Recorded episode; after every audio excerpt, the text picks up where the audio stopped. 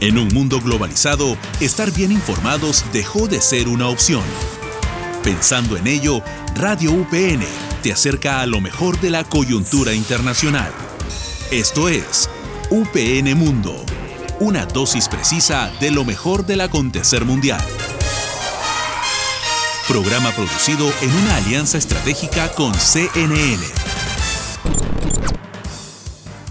¿Qué tal amigos? Bienvenidos a un nuevo programa más de UPN Mundo, un programa producido en marco del convenio con CNN y la Universidad Privada del Norte. Les doy la bienvenida a Gabriela Luyo y me acompaña como siempre Aaron Molfino. Aaron, ¿cómo te encuentras?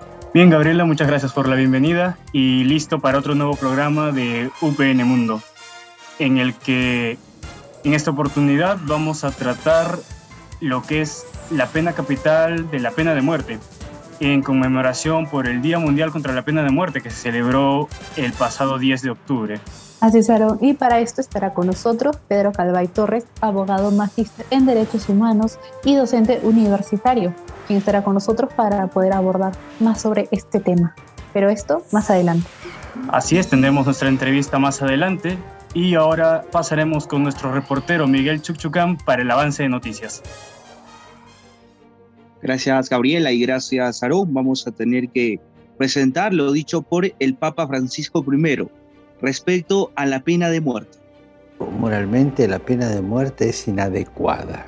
Destruye el don más importante que hemos recibido, la vida. Pido a todas las personas de buena voluntad que se movilicen para lograr la abolición de la pena de muerte en todo el mundo. La máxima autoridad eclesiástica considera que la pena de muerte es moralmente inadecuada, ya que destruye el don más grande que nos dio la vida, por lo que pide a la población movilizarse para conseguir la abolición de la pena de muerte. Esto tuvo un refuerzo también a través de Twitter y a la vez ha podido compartir a través de un video donde el Vaticano se refiere a esta medida de la pena de muerte. Asimismo, vamos a tener que presentar lo dicho por el congresista peruano, segundo Montalvo Cubas, con respecto a la pena de muerte. Levante la mano los que están de acuerdo para elaborar este proyecto. Luchar contra la corrupción de verdad. Levante la mano, señores, los que están de acuerdo. Pena capital para el corrupto, funcionario público o autoridad elegida por el pueblo, incluso el presidente de la República. El legislador se muestra a favor de la pena de muerte para que los funcionarios que estén involucrados en actos ilícitos puedan ser condenados a esta medida tan drástica. A la vez, el representante del legislativo también indicó que será sometido esta medida hasta incluso el mismo presidente de la República. Esto fue todo en cuanto a los audios titulares. Gracias compañeros, adelante. Nos encontramos en esta oportunidad con el abogado magíster en Derechos Humanos y docente universitario Pedro Calvay Torres en relación con esta fecha que se celebró el 10 de octubre, el Día Mundial contra la Pena de Muerte, para tratar este tema en esta ocasión. Mm, saludos, doctor Pedro Calvay. Un gusto. Muchas gracias. Para comenzar, como decía, esta iniciativa impulsada por la Coalición Mundial contra la Pena de Muerte se dio el pasado 10 de octubre y queremos hablar sobre esta pena capital que se da en algunos lugares del mundo y que despierta polémica ya que atenta contra el derecho universal a la vida. ¿Nos podría decir al respecto en qué tipo de sistemas de justicia o en qué gobiernos es que se considera esta pena eh, como factible y que se utiliza en la actualidad? Mm, bueno, en principio eh, hay que decir que la aplicación de la pena de muerte eh, y su implementación en el mundo tiene larga data si podemos ir a antecedentes pues, de las primeras civilizaciones eh, del mundo, obviamente en su aplicación de justicia, si no invocamos, por ejemplo, la ley del talión, que creo que es el, ejemplo más conocido, existe la pena de muerte como una forma de retribución, ¿no? Eh, un sistema retribucionista donde se entendía que el castigo corporal, físico o la misma vida eran formas de retribuir a la persona que recurría al sistema o, al emperador o cualquier forma de sistema de justicia ante, antecedente sistema de justicia para poder obtener alguna satisfacción. La intención era, desde el ámbito de la retribución, buscar que la persona dañada, la persona afectada, pues tuviera algún tipo de, entre comillas, eh, indemnización o reparación a partir de la muerte o, castigo corporal a, la persona que infraccionó la norma, ¿no? Eso existió siempre,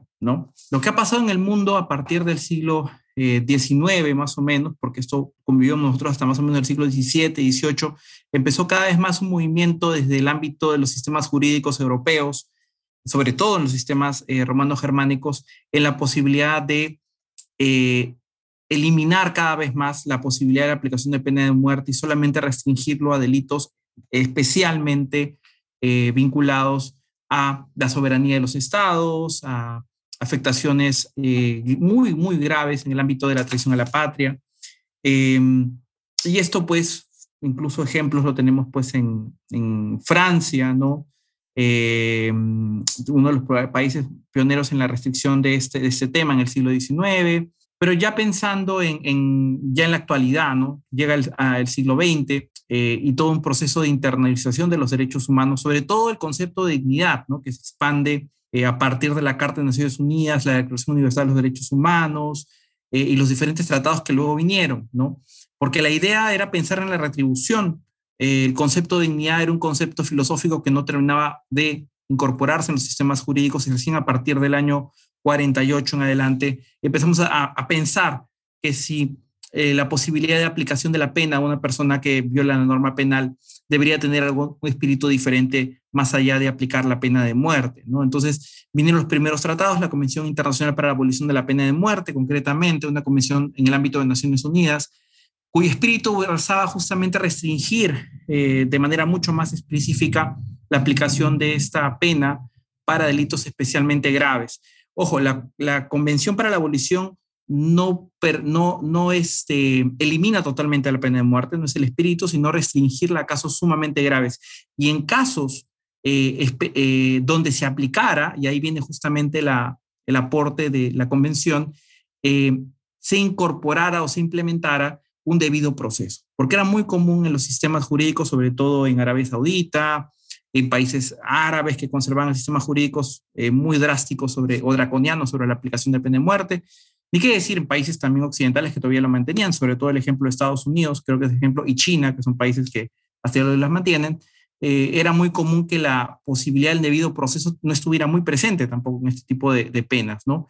Eh, y es una exigencia del derecho internacional a los derechos humanos por restringir cada vez más la aplicación de pena de muerte y darle o proporcionar o exigir un debido proceso en los casos donde se implemente, ¿no? Eh, derecho a un juez natural, derecho a la apelación respecto a la sanción eh, de la pena de muerte, ¿no?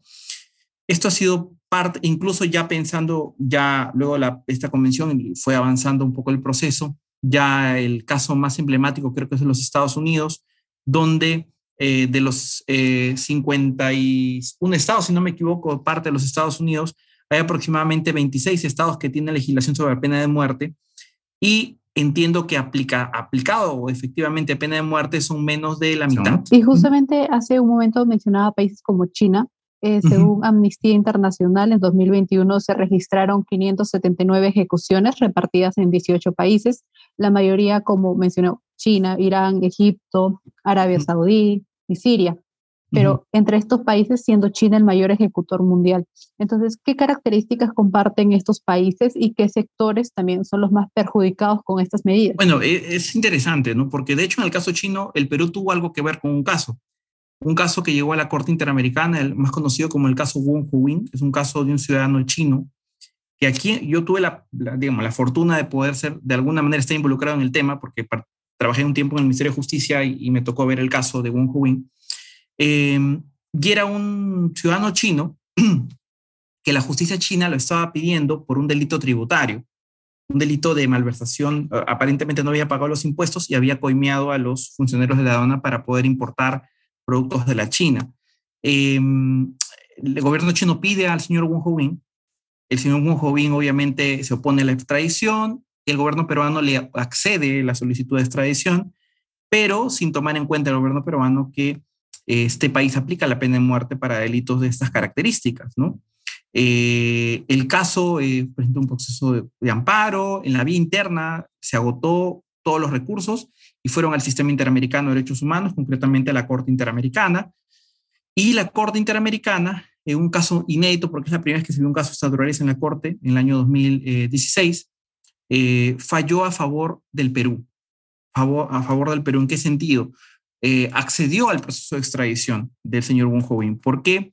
Porque la China, primero, el proceso era muy importante para la China porque era la primera vez que un caso se vinculaba en un tribunal internacional, un caso que de alguna manera tenía que ver con la China, aunque en realidad el lucro era el Perú, ¿no? Este, y el Perú le dijo a la China, o sea, le demostró a la Corte Interamericana que la China no iba a aplicarle la pena de muerte. Eh, ¿Y esto en base a qué?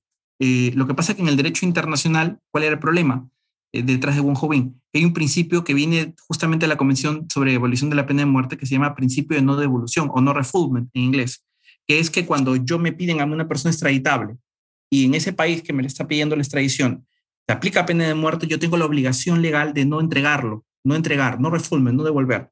Entonces, la idea era que el Perú no devolviera a un joven porque le van a aplicar pena de muerte.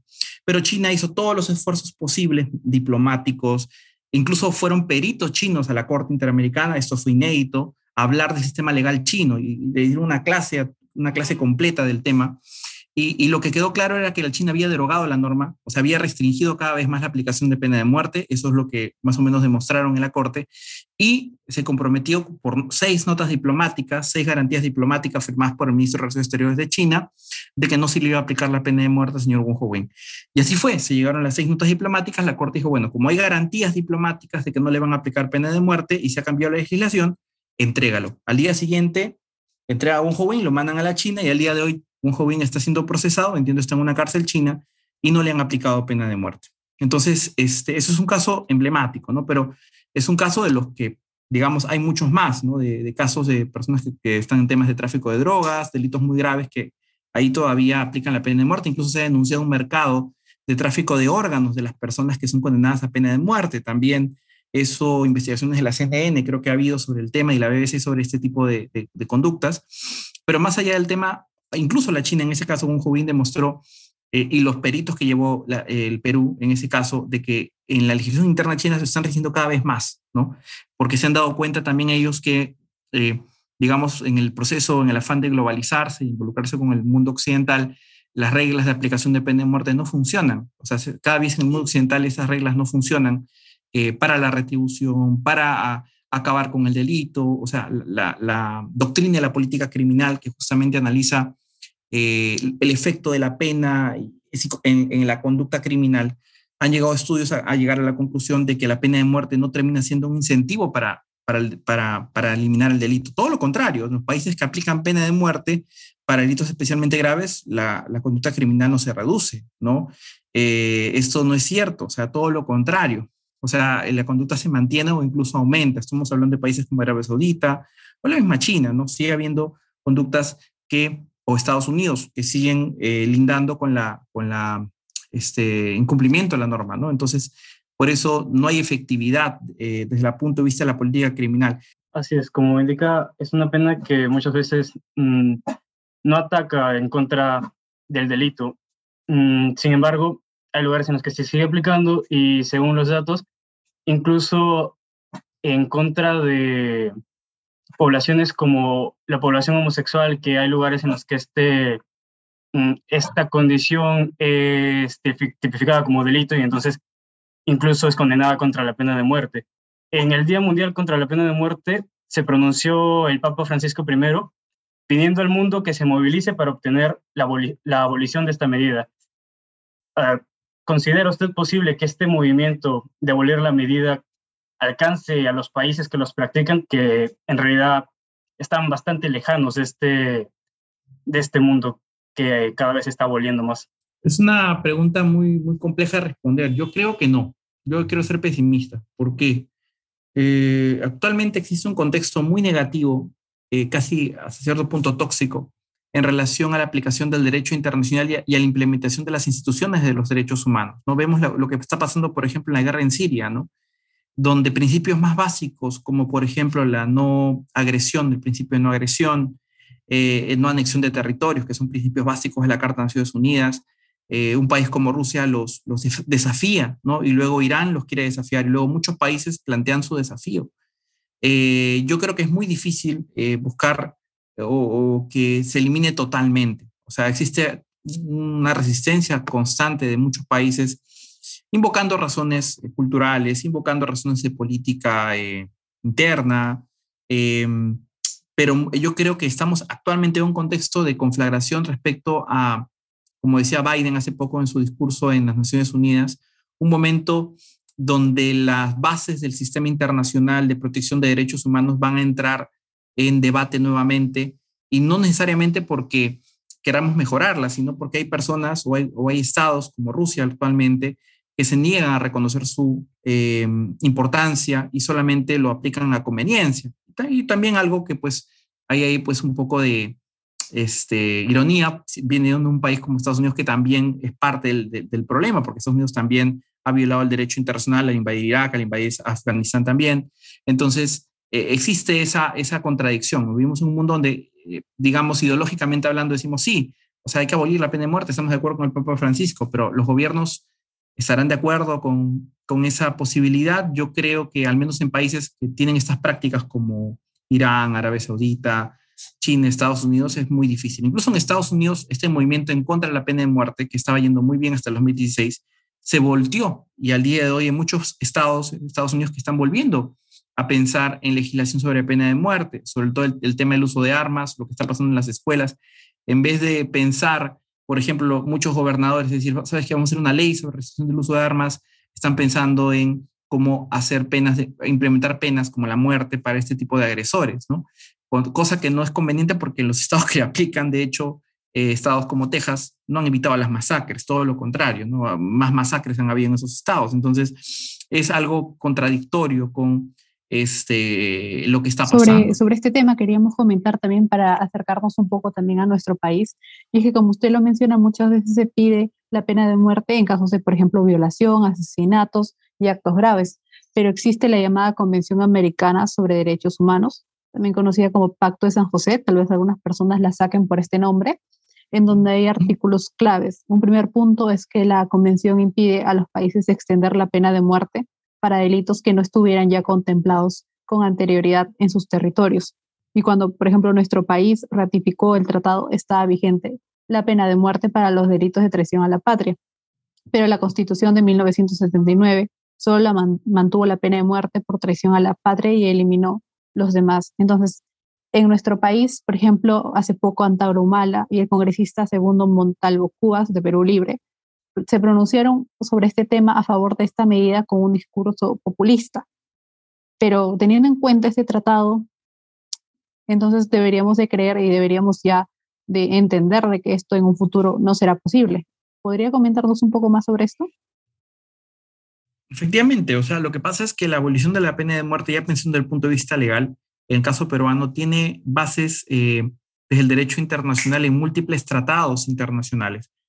Tenemos la Convención Americana de Derechos Humanos, que es un tratado internacional, en su artículo 4 habla sobre la aplicación de la pena de muerte y su abolición, la prohibición de aplicación de pena de muerte en los países que lo han abolido. El Perú abolió la pena de muerte para delitos comunes, por tanto no se puede implementar. O sea, el artículo 4 es claro. Eh, pero también el Perú firmó el Pacto Internacional de Derechos Civiles y Políticos, que también en su artículo, si no me equivoco, 7, habla sobre la abolición de la pena de muerte en países que lo han abolido, no lo pueden volver a implementar. Eh, de igual manera, el Estatuto de Roma la Corte Penal Internacional, de igual manera, este, otros eh, la Comisión Interamericana para la Abolición de la Pena de Muerte, la interamericana, no la, no la, este, la americana, que también el Estado peruano ha firmado. Entonces, son como siete instrumentos normativos que el Estado peruano ha suscrito a nivel internacional. Entonces, pretender que un, un congresista por un cambio legislativo quiera modificar o atentar contra una obligación internacional derivada de más de siete tratados de la materia, es evidentemente contradictorio con los principios más básicos del derecho internacional. Totalmente imposible desde el punto de vista legal. Y si quisiera hacer, tendríamos pues que prácticamente ser un Estado paria del sistema internacional, ¿no? O sea, denunciar todos los sistemas de derechos humanos que existan prácticamente, ¿no? Entonces, este, es totalmente eh, populista decir algo así. Eh, se suelen buscar votos, ¿no? Que a veces se consiguen, a veces porque, insisto, la ignorancia es atrevida, y, a veces la ignorancia es atrevida y a veces es incendiaria, ¿no? Porque suelen decirse mentiras, expandirlas, decirlas una y otra vez y con esto pretender de que esto sea cierto, ¿no? Y no es así, no es así. Legalmente hablando es inviable esa posibilidad este, y quien lo diga no, es, no, no, sabe derecho internacional y menos aún ha leído la Constitución, ¿no? En relación a la implementación de los tratados en materia de derechos humanos que tiene el Perú, que tiene rango constitucional. Entonces, es evidente que no, no, no se puede hacer, ¿no? Este, ningún supuesto que se quiera modificar, porque ya hay varios tratados, ya mencioné algunos, que plantean la obligación internacional para el Perú este, en esta materia. Bien, sí, entendemos que entonces estas quedarían básicamente como declaraciones y un discurso que a veces es escuchado por un sector de, de las poblaciones, no solo de acá de Perú, sino de otros países también cercanos, pero que no, no, no serían factibles. Mm, con eso entonces creo que terminamos y le agradecemos, le agradecemos que nos aclare mucho de estos datos sobre esta medida que se sigue realizando en la actualidad y sobre sus limitaciones que existen en países como el Perú y de nuestra región. Bueno, muchas gracias otra vez, eh, doctor Pedro Calvay, y le agradecemos UPN Mundo. Muchísimas gracias a ustedes y, y bueno, un abrazo, cuídense mucho. Muchísimas gracias.